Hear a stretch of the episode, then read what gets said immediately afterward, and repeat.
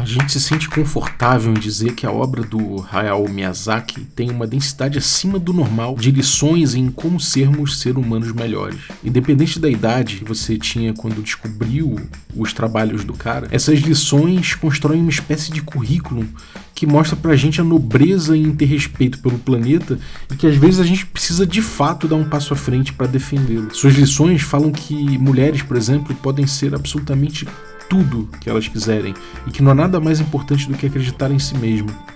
Elas falam, por exemplo, que magia está em todo canto, que se você souber olhar você vai ver, mesmo que os tanuki sejam tão horripilantes. A sabedoria em levar essas lições conosco para onde quer que formos. Cumprir um projeto como esse sempre tem suas dificuldades, em uma pandemia global ainda mais. A gente não pode agradecer o suficiente o time inteiro que trouxe esses belos mundos à vida, em um momento em que está cada vez mais difícil a gente não ver ódio onde quer que a gente olhe. A gente acredita, na verdade, que em tempos como esses é que é mais importante a gente fazer esse tipo de arte. A gente espera que você encontre fuga e abrigo nesses mundos de magia. No mais, se você sentir vontade, você pode muito bem lutar com vilões com os quais você concorda, por exemplo. Ou fazer algumas escolhas cinzentas e duvidosas, sem problema. É só tentar ver com os olhos desanuviados. Ah, e a gente espera que vocês testem as receitas também. Essas foram as palavras de Brady Dutton e Total Joe Sullivan, produtores do Ice Unclouded, na sua D&D Cyclopedia. Oi, quer café? Café com o quê? Café com Dungeon.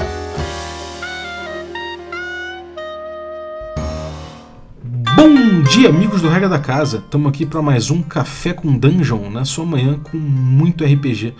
Meu nome é Rafael Balbi e hoje eu estou bebendo aqui um café delicioso da Ovelha Negra, o café amarelo, e estou balanceando ele com um pirulito de chocolate aqui, feito com a receita que a gente encontra nesse livraço aqui, que é o Ice Unclouded, que a gente pode traduzir como Olhos Desanuviados, né? que traz uma coletânea de aventuras inspiradas em animações japonesas clássicas, principalmente no, no estúdio Ghibli. Né? Mas antes de cair nesse mundo maravilhoso, eu quero lembrar que você pode tomar um café como eu, um café delicioso, artesanal, para contrabalancear com esses doces ou qualquer coisa que venha pela frente aí. Vale sempre a pena você estar tá com um café delicioso do lado ali, que você pode moer na hora se você tiver um moedor. Senão, ainda assim, é purinho, purinho e vem prontinho para você fazer da Ovelha Negra. Então, ovelhanegracafés.com.br, você pode usar o cupom Dungeon Crawl, tudo maiúsculo, e fazer ficar ainda mais atrativo, porque fica mais acessível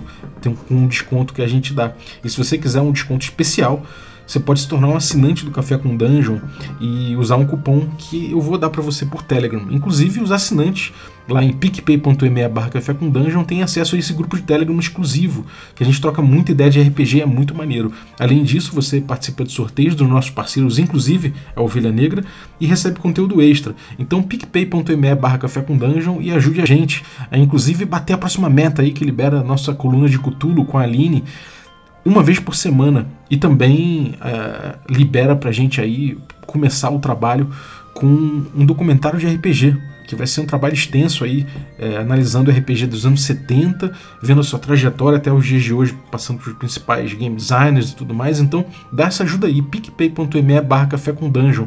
Agradeço desde já o seu apoio. Mas vamos lá, vamos falar do, do Ice Unclouded, né, que são os olhos desanuviados, tradução livre que eu fiz aqui mas que, cara, é um material muito legal da Dames Guild. Então ele é de D&D quinta edição, a gente está aqui abrindo a nossa D&D Cyclopedia nessa quinta-feira, né? E, cara, é, foi muito legal ver esse, esse material, porque de fato ele dá um outro tratamento né, para o D&D, que é uma coisa bem possível, né? Talvez uma das vantagens do D&D na quinta edição é que ele é bem amistoso a esse tipo de aventura, eu acho, né? E que permite que a gente trabalhe com, com alguns tropos clássicos né, e problemáticos que a gente tem no DD. Por exemplo, a ideia de cair na porrada o tempo todo, a ideia de vencer tudo com violência. Né? A gente vai pegar aqui algumas aventuras que não necessariamente, e de forma geral, às vezes nem vai ser isso, né? O caminho, na verdade, vai ser o oposto. Vai ser você trabalhar com a sua sensibilidade, você entender a situação, você investigar, você ter, ter, ter uma empatia com as criaturas em volta, né? E viver as histórias que a gente vive, que a gente costuma ver no, nas, nas animações clássicas japonesas, tipo Estúdio Ghibli, né? Aquela coisa de Princesa Mononoke, é, Viagem de Chihiro, Meu Amigo Totoro e todos esses filmes que são clássicos, né? E que de fato trazem uma sensibilidade diferente para o D&D Quinta Edição, então recomendo muito é, esse Eyes Unclouded é um livro né, da, da Dames Guild, você consegue pegar de graça. Ele tem 178 páginas com ilustrações coloridas incríveis, cara, é muito legal. E é uma antologia de aventuras, passar algumas delas passadas em Eberron, inclusive. E elas são produzidas pela Bridget Dutton e pela Lydia Van Roy. E tem muitos colaboradores, né? tanto para narrativas quanto para as artes. E a direção de arte foi por conta da Megan McCurdy. Então, cara, um trabalho muito legal, muito sensível, muito, muito inteligente, eu achei. E com muita gente que participa, né? Cada, cada aventura é de um autor diferente, várias ilustrações diferentes, todas com meio com a mesma pegada. Então a direção de arte, inclusive, está muito bem feita. É, o livro se, se, se, divide em três tiers, né? então tem aventuras para os três tiers de jogo do D&D clássico, ou seja, do, do nível 1 ao 5, 1 ao 3, né? do, do 4 ao 5, do 5 em diante, a gente tem ali algumas, alguns tiers definidos ali. E eu vou ler algumas aventuras aqui para você, a sinopse de algumas aventuras. Eu vou ler as duas primeiras e vou falar brevemente o título das outras e a, a, citar rapid, rapidamente a sinopse das de Eberron, porque eu acho que vai dar o tom né, da, do resto das aventuras. É, e vou comentar também para falar um pouco do que eu acho maneiro do que aconteceu aqui nesse livro. Né? Vamos lá. É, a primeira aventura que a gente tem aqui nessa, nessa antologia é uma aventura chamada Cinderling Herding, que é algo como pastorear os Cinderlings. Cinder, Cinder, é, é, Cinderlings são criaturas pequenininhas, pretinhas, assim, bem escurinhas, com pernas, pernas finas, uns bracinhos finos. É, e essa aventura é do Tinek Boleman. É para 3 a 6 personagens nível 1 ou 2, ou 4 personagens nível 1. É, essas criaturas são uns bichinhos pequenininhos, né, como eu estava falando, feitos de cinza. Então eles normalmente estão em locais arruinados, em ruínas, né? E normalmente em lugares onde, onde tinha fogo, tipo lareiras, chaminés, essas coisas assim. É, é, muito parecido com o que a gente vê no, no Meu Amigo Totoro. A gente pode ver no Meu Amigo Totoro, logo de cara, quando as meninas chegam numa casa nova ali, tem essas criaturinhas andando para cima e para baixo, elas não conseguem se comunicar muito bem, né? Então, elas se comunicam através de dancinhas, mexendo os braços, inclusive tem instruções no livro ali para você trabalhar dessa forma, né, a comunicação delas. E elas estão ali precisando de um novo lar, né? É, o local onde elas estão, que é uma fazenda arruinada, inclusive tem um gancho que é o grupo chegando nessa fazenda, é, investigando de leve ali, é um lugar bom para acampar e tudo mais. Então o grupo tem que, o, o grupo acaba é, trombando com essas criaturinhas, né? E elas chamam atenção, elas tentam de algum jeito ali é, se comunicar para dizer que, cara, a chaminé que elas habitam ali, ela tá em escombros, ela pode desmoronar a qualquer momento, então elas precisam ir para um novo lar. Só que o trajeto até lá é perigoso, então elas precisam de proteção através da floresta até chegar nas ruínas de uma mansão. E, e isso é o mote da aventura, né? É, é uma coisa meio Lemmings, não sei se você já viu esse jogo, é um jogo antigo de PC, em que você tem várias criaturinhas que vão andando por abismo, vão andando para pro fogo, elas sempre vão andando por onde tem treta, né? Então você vai andando num nível ali 2D e você vai ter que salvar essas criaturas, botando guarda-chuvinha para elas não, não se estatelarem no chão quando caírem num buraco, ou botando uma mola para impulsionar elas e passarem por cima do fogo, enfim. Você tem que guiar os lemmings até, até o, a, a, segurança. Esse jogo, é, essa aventura é bem isso, é exatamente isso. Né? As criaturinhas são 40 bichinhos que são, cara, muito frívolos, né? Eles se distraem o tempo todo, eles andam para lá, andam para cá, são levinhos. Quer dizer, não são exatamente levinhos, você consegue levar uns 10 até começar a sentir peso, né? Mas eles, eles são muito dispersos, né? Eles, ainda que eles tenham um líder chamado Bop. E ele é o cara que se comunica mais, né? E a língua deles é uma língua de guincho, né? De barulhinhos, umas paradas assim, mímicas, né? Dancinhas, sobretudo. É, e é aquela coisa, né? Basta os jogadores fazerem uma fogueira que eles começam a dançar em volta da fogueira, eles sobem os sacos de dormir, eles mancham de cinza os travesseiros, mordem tudo, é um inferno. Né? Então a aventura é meio que você lidar com essas criaturinhas é, enquanto elas atravessam a floresta. É, tem uma coisa curiosa aí que eu olhei, né? É que, cara, assim, é, eles tra trazerem o problema, o problema aparentemente é que a chaminé está em ruínas e eles precisam de um, de um novo lar. E eu fiquei pensando, pô, mas e se o grupo de repente tem, tem um jeito ali de reconstruir a chaminé? De repente magia de mending, sei lá. Se, o grupo pergunta como é que tá essa chaminé e o mestre descreve o grupo começa a remendar a chaminé, a gente pode ter um problema, né? Porque aí acaba a aventura. Mas beleza, você não é o mestre que liga para isso, você pode levar dessa forma e acabou a aventura ali e o grupo e, o, e os bichinhos recompensam o grupo. Tudo bem, acabou ali, o grupo resolveu. Mas se você quiser, é, eu acho que se você quiser tocar essa aventura para frente, talvez você precise botar um, um, pouco ali de, sei lá, de repente fazer um, um, cutscene, fazer alguma coisa interessante ali. É claro que os bichinhos eles oferecem um tesouro, ainda que não se saiba exatamente que é, qual é esse tesouro, eles vão sinalizar que eles têm uma recompensa para os jogadores, e isso por si só pode, pode levar os jogadores a quererem essa, é, levarem, escoltarem eles até lá. Mas não tem muito desculpa para você evitar um jogador de, de consertar a chaminé das criaturas. Né? Você pode até, de repente, ali é, fazer, sei lá, dar uma desculpa, falar que precisa ser outras ruínas, que, que precisa ser aquela chaminé, ou que precisa ser uma lareira ou uma chaminé usada durante muito tempo, que reconstruir aquela ali seria um material novo e não daria certo. Enfim, tem que inventar um caô ali para que para caso os jogadores não façam isso. Eu prefiro não botar, né? Eu prefiro botar a questão os jogadores resolverem, pô, dá o prêmio logo para eles, é isso, continua a aventura, faz outra coisa, coloca outra treta, sei lá, vai tocando a aventura esperando a treta aparecer. Eu prefiro assim, né? Fazer mais sandbox é a coisa. Então você pega essa aventura e joga no seu sandbox, funciona melhor, eu acho. Mas se você quiser levar para frente esse Deus Ex Machina, né? Você pode botar essas questões aí de que não, eles precisam de fato sair dali, eles não aguentam mais aquele local, a ruína não, não funciona mais, precisava achar se a chaminé é antiga, uma chaminé nova não resolve, Mending também não resolve, vamos em frente. Beleza. A aventura ela traz muitos obstáculos para você usar como você preferir. Isso é uma coisa muito legal dessa estrutura de aventura.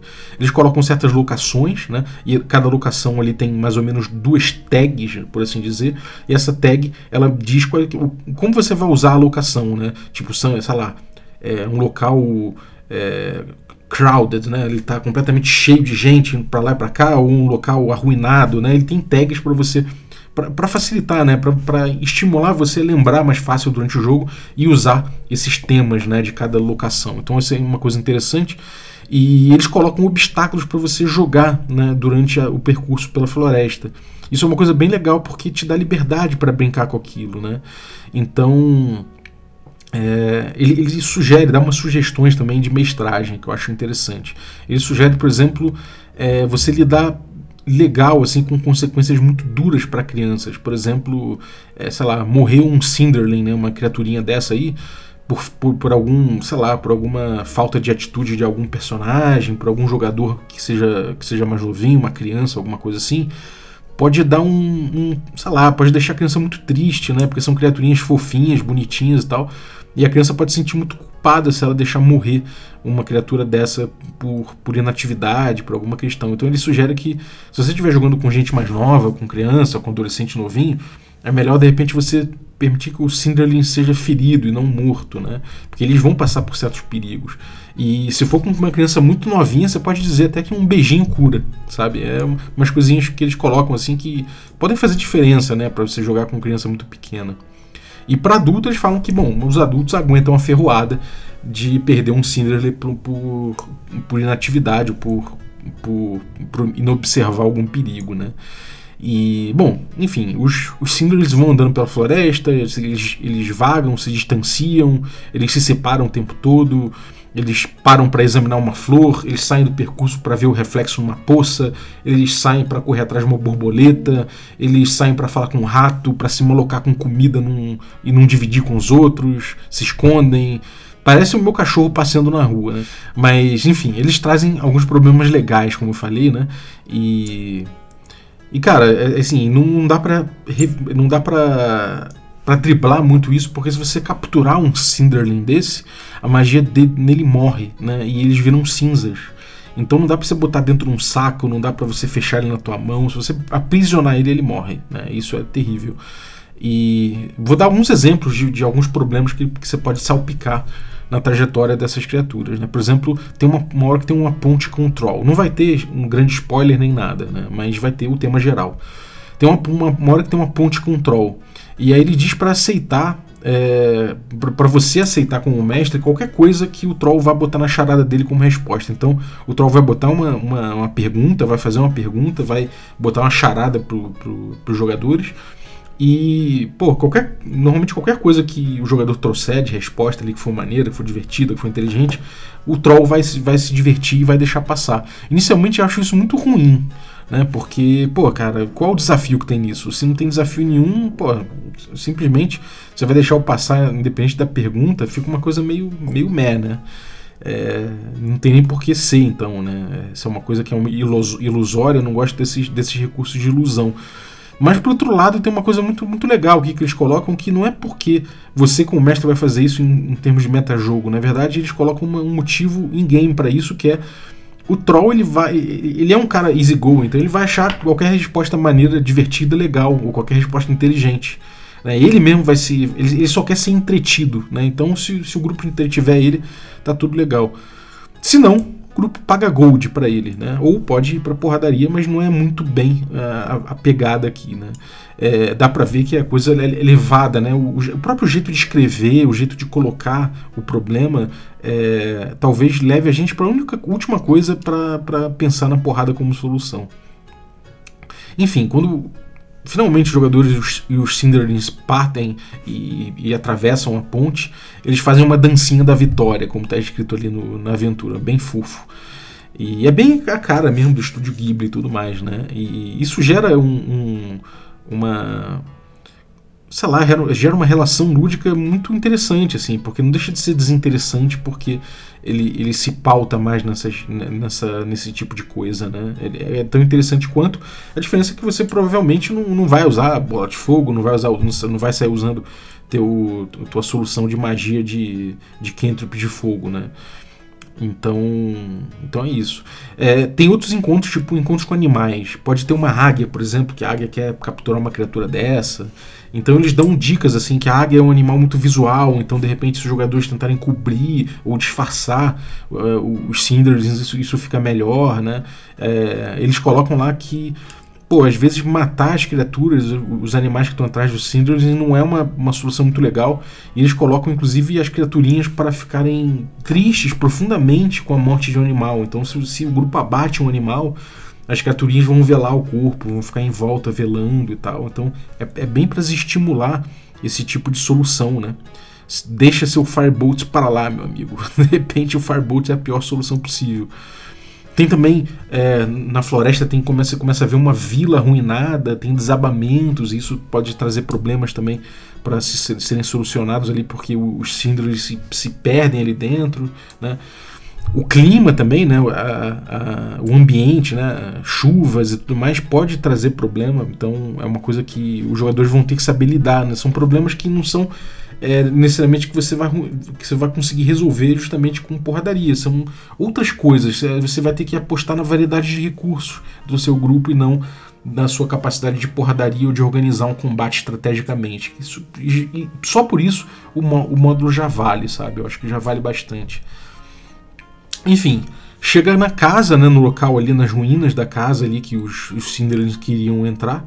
E de fato, é, ali tem, tem recompensas. Não necessariamente as recompensas dos Cinderlings, mas é um lugar que tem recompensas. Tem livros raros, tem estátuas de, de pedra valiosa, tem ervas que você pode usar para healer kits. Então o ambiente ali ele é um ambiente que já, já, já traz uma recompensa para os jogadores. Fora isso, é, o dono desse local, né, que está em ruínas, ele praticava magia de fogo. E há outros ocupantes na chaminé da casa. Então isso é curioso, isso aí é um conflito maior que tem ali. E de fato aí pode ser que tenha um. que, que o bicho pegue mais, né? De fato, aí o bicho pode pegar mais. Mas ainda assim dá para ver como contornar isso, dá para pensar em como contornar isso. Se tudo for resolvido e a casa dos Cinderlings for conquistada, o prêmio são doces mágicos, né? E tem uma tabela ali de 50 efeitos que você pode gerar. E os efeitos podem variar de criar chifres na tua cabeça até criar arco-íris no movimento dos seus braços. Coisas que são divertidas, né? Realmente o grande o, o, grande, a grande recompensa não seria isso, né? Se, se alguém estava esperando uma grande recompensa dos Cinderlings, vai ter essa piadola aí. Mas para aplacar isso, uh, o ambiente ali tem várias recompensas interessantes de que você pode vender por gold, é, coisas que podem melhorar ali, é, da, da erva para o seu healer kit e tudo mais. Então achei bem equilibrado, bem interessante, assim, e leve, né? Uma aventura leve, que vai ter problemas, vai ter é, treta, vai ter conflito, mas que não necessariamente você vai, vai, vai partir para ignorância na aventura, né? E no final de cada aventura eles trazem uma receita. Então eles trazem ali a receita que eu tava, tava, tava experimentando junto com o café, né? Que eu tava harmonizando com o meu café Ovelha Negra que são os pirulitos do chocolate inspirado no, inspirados nos Cinderlings. E aí eles dizem que você pega uma caixa de mistura de bolo de chocolate ou de baunilha, uma lata de cobertura de baunilha ou chocolate, 280 gramas de wafers de, de leite achocolatado, um pacote de óleo esmigalhado, um pacote de pauzinhos de pirulito e coisinhas para você enfrentar. Aí você faz bolinhas de chocolate e bota esses enfeites para parecer os Cinderlings. E, cara, isso é muito legal desse módulo, né? Você tem ali sempre uma, uma receita que você pode fazer na vida real para desfrutar enquanto você joga, né? Então uma coisa que traz bastante esse, esse calorzinho, né? Esse clima confortável aí dos estúdios Ghibli. É, é essa coisa doméstica de compartilhar, cara, é, é, é muito legal como o, o, aspecto lúdico dessas aventuras é muito pertinente para o D&D quinta edição e para jogos de RPG de forma geral, né? É você poder travar contatos diferentes, tra diferentes, tra travar contatos que não sejam que não sejam violentos, né? Uma coisa muito da gente da gente pensar o, o tipo de, de fantasia que a gente está engajando, o tipo de fantasia que a gente está criando. Não estou falando que você precisa abandonar jogos violentos que não tem não tem a sua o seu apelo, né, em você, em você praticar no mundo da imaginação, esse tipo de coisa, mas que é um bom contraponto para a gente sentir isso, né? E o D&D quinta edição, se ele tem uma, se ele tem uma, uma, uma vantagem, né, é justamente a gente poder mexer com isso facilmente, a gente poder brincar com esse tipo de coisa. Mas enfim, a gente tem a segunda aventura aqui que eu vou falar, chamada Unfamiliar Courts, né, ou, ou cortes pouco familiares, algo assim da, de, uma, de um autor chamado Brady, acho que é um autor. É, a gente tem quatro personagens, é uma aventura para quatro personagens nível 2, né?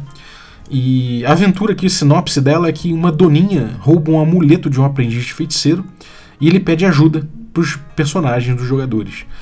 A doninha sai correndo até Eleutéria, na Feywild, que é, uma, uma, que é lá na, no mundo das fadas. E essa cidade é habitada por espíritos encarnados em familiares do Rei Gato. Existem esses, eh, esses espíritos lá. Passando pela porta, você descobre que não está mais no mercadinho ensolarado onde estava antes. Diante de você, um reflexo selvagem da cidade anterior, só que vertical. Três plataformas circulares sustentando construções altas no céu em torno de uma árvore colossal.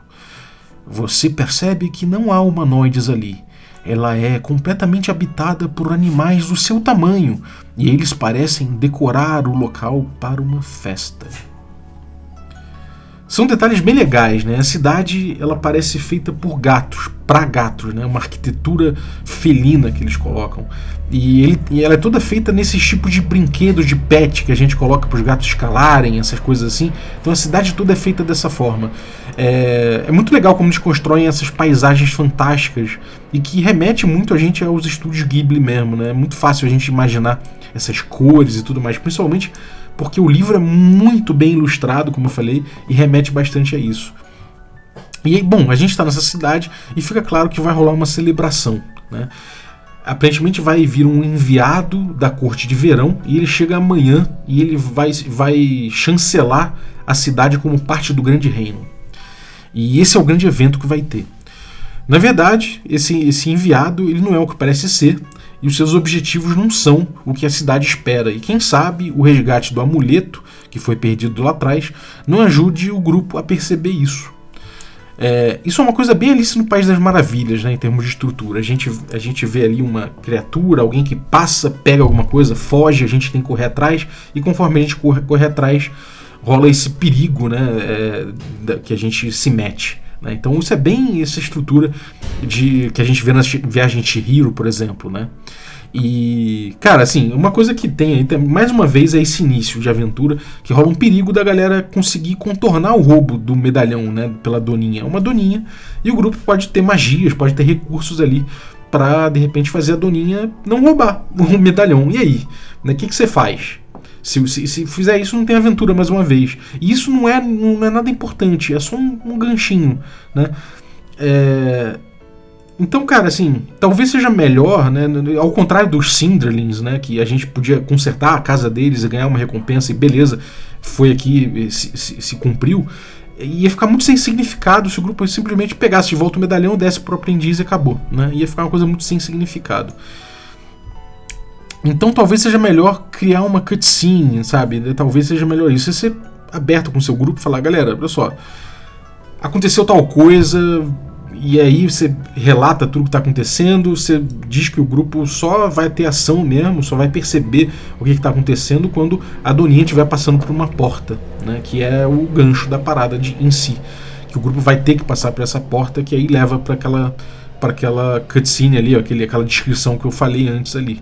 Então eu acho que é melhor você, você ser aberto mesmo e fazer isso como setup da aventura. Galera, vocês veem um medalhão sendo roubado por uma doninha, não sei o que, e coloca como cutscene mesmo. Fala, galera, nesse momento aqui não vai ter interação, sabe? E aí começa. Talvez seja melhor você ser franco do que, sei lá, a galera pedir rolagem, e aí você rola e tem que dar uma desculpa, ou tem que fazer um Deus Ex Machina para que não, o grupo não consiga recuperar o medalhão antes da doninha fugir. É essencial que ela fuja, então começa a aventura dali.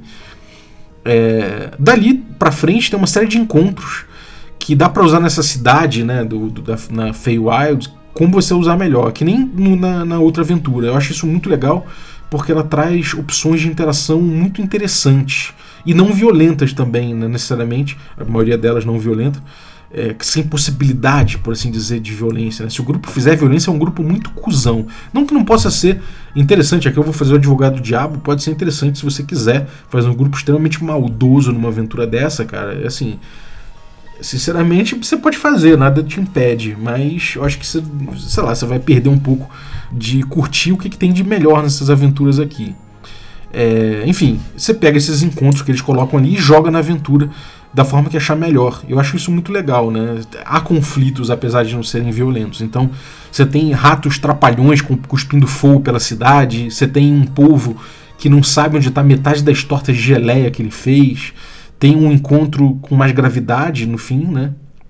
Que aparece um corvo com um lagarto e um cavalo marinho, marinho escoltando ele. E esse corvo é uma corva, na verdade, né? É, é, ela, ela se revela como conselheira do rei e chama, chama a galera para o ponto mais alto da cidade para encontrar o rei gato, né? Que é o cara que, que é o dono dessa cidade aí. E é muito legal porque esses encontros aí, eles têm uma coisa por trás acontecendo. Existe um pequeno metaplot ali. É o tipo de metaplot que eu mais gosto, porque ele, na verdade, ele não, não é necessário, né? Ele é uma coisa que, que vai dar cor ali, mas ele não é uma coisa que, que, que tem gravidade narrativa muito grande. Eu falei sobre isso no, no episódio de metaplot lá, então acho que isso é um bom tipo de metaplot que eu gosto mais, assim, principalmente se você incorporar a aventura num sandbox que você estiver jogando. Mas enfim, a, a Corva chega pro grupo e convida pro jantar, né? Então rola esse jantar, que é uma oportunidade legal de roleplay com situações sociais muito interessantes.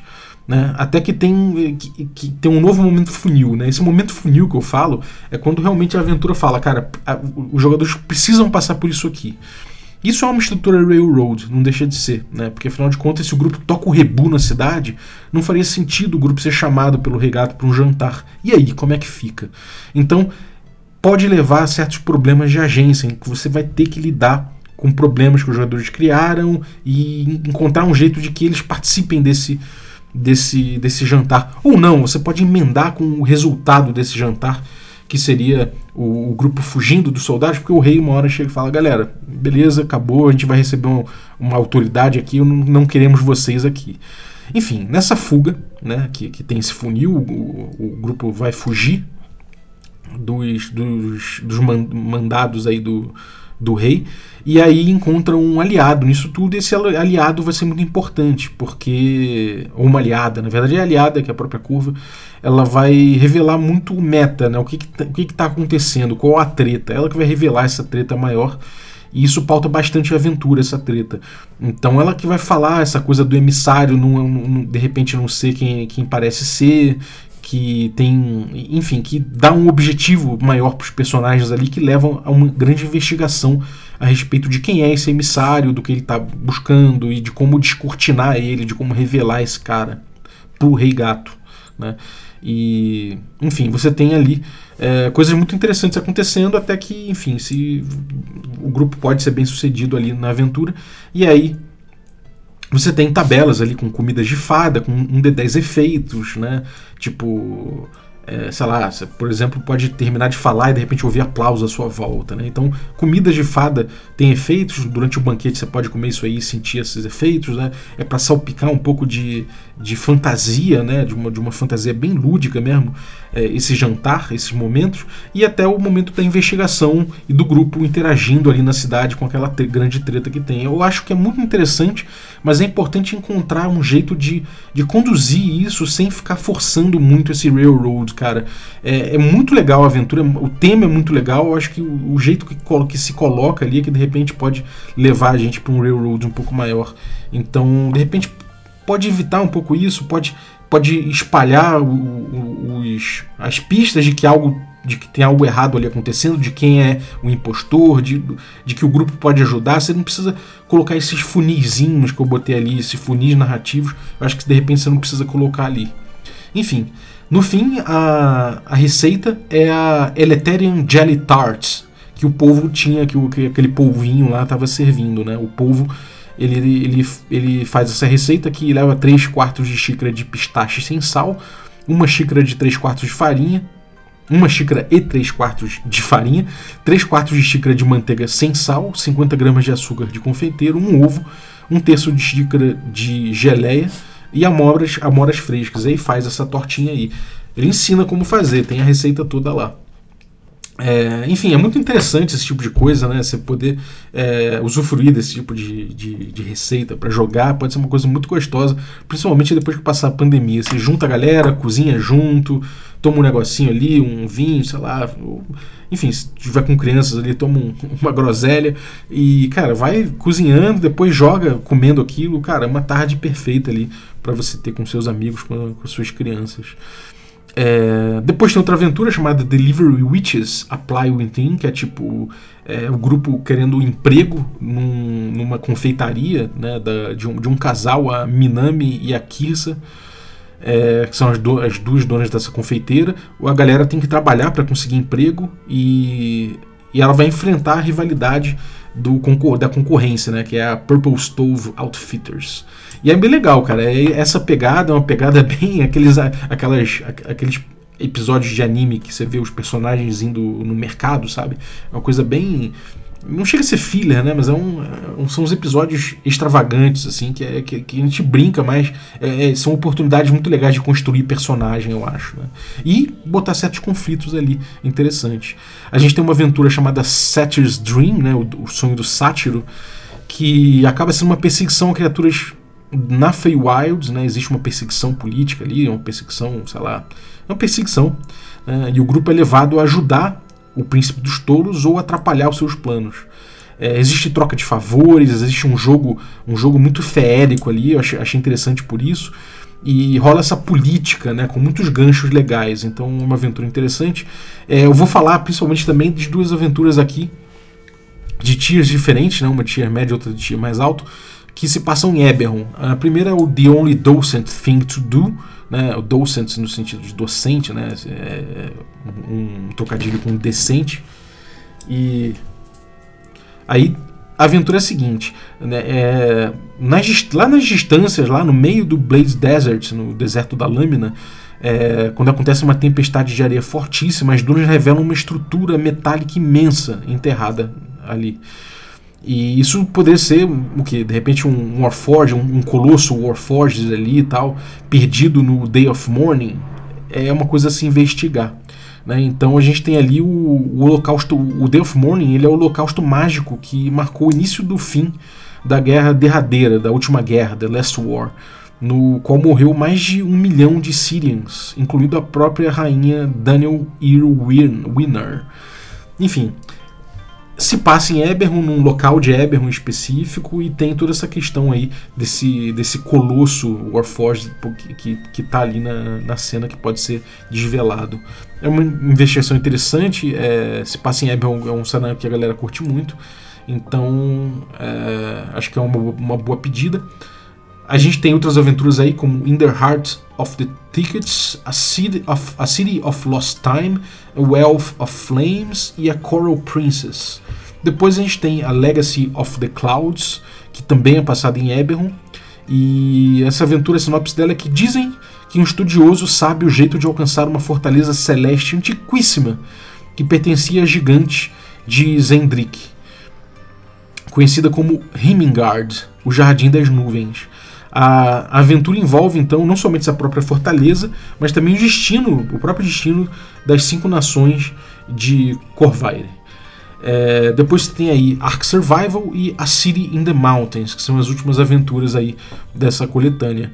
De forma geral, cara, é muito legal essa coletânea, eu recomendo pra caramba, eu dei uma passada geral aqui nas aventuras, eu não joguei nenhuma delas, então isso é um review de leitura, mas eu achei tudo muito interessante, eu acho que sempre que você tem que tomar cuidado com a escrita para evitar com, com, a escrita que ela teve, que cada aventura teve, porque algumas vão tender para esse railroad, você pode facilmente desfazer isso, porque os conflitos são muito interessantes, as ideias por trás são muito interessantes, então, interessantes, então acho que você não precisa recorrer a isso. Você consegue inclusive desamarrar todas elas e ir jogando no teu sandbox muito fácil né? Então, de repente, você tem uma aventura com um tom mais épico, um tom mais, mais conflituoso em termos de porrada e tudo mais, e você pode salpicar ele com essas aventuras para trazer outro lado para os mesmos personagens, sabe? Que você tem na sua campanha. Isso pode ser uma coisa muito legal, pode movimentar eles para outro lado, pode trazer outras sensibilidades para o jogo. Então, recomendo demais, cara. Talvez é, pode ser um jogo de pausa também, de você de vez em quando, que é um. Que é um um jogo entre, entre, entre campanhas, né, ou entre aventuras da sua campanha, você pode pegar uma aventura dessa e botar ali na mesa. Enfim, eu acho muito legal, muito aproveitável. É um material que, que eu recomendo demais, cara. Lembrando que esse material tá na Dungeon Masters Guild. É, ele tá pelo o PDF tá por 20 dólares, então é meio salgado. Mas, assim, realmente o material é muito legal, cara. Vale a pena, eu acho que, inclusive, pegar o material e comprar ele para pedir para imprimir, né? Para botar no Apollo, para botar na, na, parada. Se você compra ele, pede para imprimir, manda um print on demand aí, que é um material muito bonito que vale a pena. É, talvez seja meio ruim aqui para nossa realidade brasileira comprar esse material, mas eu recomendo demais, ele é recomendadíssimo, cara. É, enfim, é isso. Eu acho que assim, vale a pena dar uma, dar uma olhada nele, até para você se inspirar, né, para outras coisas, para jogar aventuras nesse tom e para você ver que o D&D, quinta edição, ele, ele é maleável nesse sentido e que você pode ter diversão sem necessariamente entrar naquela, naquele rolê de, de botar os encontros diários, de botar combates estratégicos e tudo mais, dá para aproveitar o jogo de outras formas, mesmo sendo D&D quinta edição. É, recomendo pra caramba também que você experimente isso aí com jogos old school. Vale muito a pena e se você curte essa pegada, você pode procurar o blog do Patrick Stewart, né? É, Invisible Machine, que ele tem o Lazy Ass D&D, que é nessa pegada também e é uma adaptação do D&D clássico. Então você pode brincar bastante lá e é material gratuito como alternativa para quem não quer gastar aí suas 20 doletas aí que tá um com o dólar atual tá bem caro, né? Mas é uma alternativa aí para quem não quer gastar esse dinheiro. É, de qualquer forma, tá ali na Dungeon Master Guild como um best-seller mitral. Então, cara, realmente um material pesadíssimo no melhor sentido possível. Eu ainda tô sem internet, então aparentemente é o último dia hoje que eu vou ficar sem internet. Então não tem como agradecer, não tem como olhar a lista do PicPay aqui para agradecer os nossos assinantes, mas vocês sabem quem vocês são. Muito obrigado a todos os assinantes de Café Expresso, Café com Creme e Café Gourmet. É, a partir de amanhã, espero já poder falar o nome de vocês todos. Então, valeuzaço, um abraço e até a próxima.